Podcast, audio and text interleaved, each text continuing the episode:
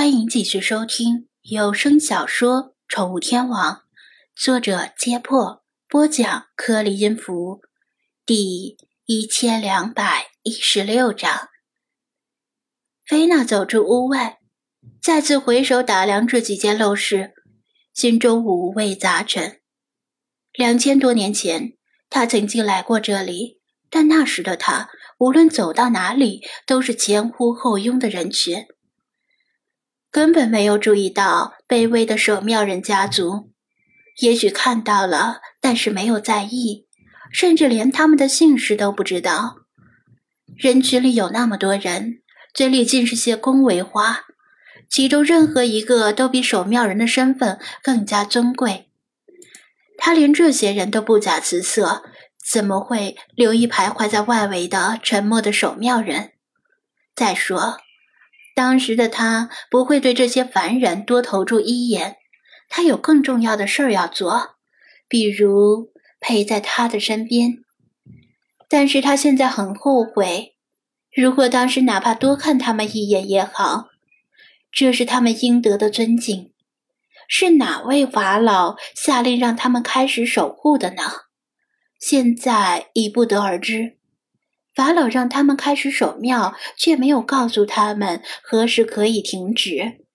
于是他们就傻傻的，一生一世，祖祖辈辈的守护下来，真是太傻了。当时没人认为辉煌的王朝会就此覆灭，就算心中怀疑，也不敢说出来。大家都说托勒密王朝的统治将持续千秋万代。所以也不需要考虑何时停止守庙的问题。哪有千秋万代的王朝？就算古埃及的法老，也不是从始至终都是同样的姓氏，你方唱罢我登场而已。那时有很多的聪明人，无论是法老、大祭司、首席宫廷书记官，或者大图书馆馆长，都是智慧卓绝之人。也许有人想过这个问题，但是告诉守庙人何时停止守庙似乎很不吉利，于是大家都刻意避开了这个问题。当权者的一个小疏忽，或者是刻意的忽视，就导致另一个家族背上了无休无止的命运。今天，他们的命运结束了。他替历代法老们下达了一个早就应该到来的命令，解放了他们的灵魂。虽然他们的生命早在几年前可能就已经结束了，但生命是生命，命运是命运。也许灵魂这个东西在张子安看来是无稽之谈，但菲娜愿意相信灵魂的存在。法老的灵魂是不会消亡的，所以。他的灵魂也不会消亡。菲娜重新走回土丘上，张子安和理查德的呱噪声依然没有停，在争论只有傻瓜才会考虑的问题。其他精灵们无所事事的徘徊在周围，翻翻破碎的砖石，嗅嗅倒掉的柱子。菲娜没有惊动他们。而是顺着一条崎岖的小路往上走，绕过几面岌岌可危的墙壁，来到神谕殿废墟的顶部。他注意到废墟里被安置了一些探照灯般的装置，有灯的那面对准废墟，背面有长长的电线，不知通向哪里。大概一到夜里，这些灯都会亮起来，把废墟照得雪亮。让居住在西瓦站里的游客从窗户里就能欣赏这片残垣断壁，就像是舞台中央被聚光灯笼罩的小丑。他刚到宠物店时就被告知电线很危险，不要试图去咬或者抓断电线。气死了！当他是傻瓜吗？他又不是那些普通的猫，所以他没有打算破坏这些灯和电线。反正即使破坏了，很快也会重新的修好。凡是可能会影响旅游收入的事情，总会解决的很快。张子安没有往上爬，因为他看出残存的尖顶已经摇摇欲坠了。攀爬有一定的危险性，但对菲娜来说，危险是不存在的。他三窜两跳，在没有惊动其他精灵的情况下，就已经进入了尖顶，并且攀援而上，来到尖顶的内部。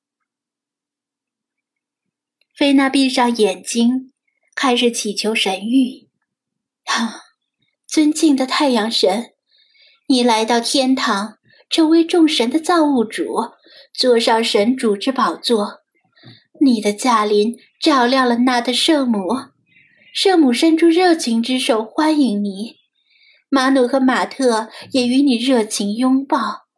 愿你带来繁荣、荣耀、真诚和神圣。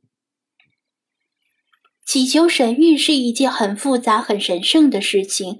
往往需要很长的时间准备，然后在祭司的辅助下进行。祭司早已不在，他也没有时间，甚至连阿蒙神的神力是否还保留在这片被异教徒统治的大陆上都不好说。但他只能祈求神谕，希望能创造奇迹，就像两千多年前亚历山大大帝曾经做到的那样。尊敬的太阳神，请让本宫再见他一面。见他一面可能并不难，因为他已经看出来了，里皮特手里的地图标记的地方正是他的安息之处。如果此行顺利，也许真的能够抵达那里。但是，他想见的并不是已经成为木乃伊的他。尊敬的阿蒙神。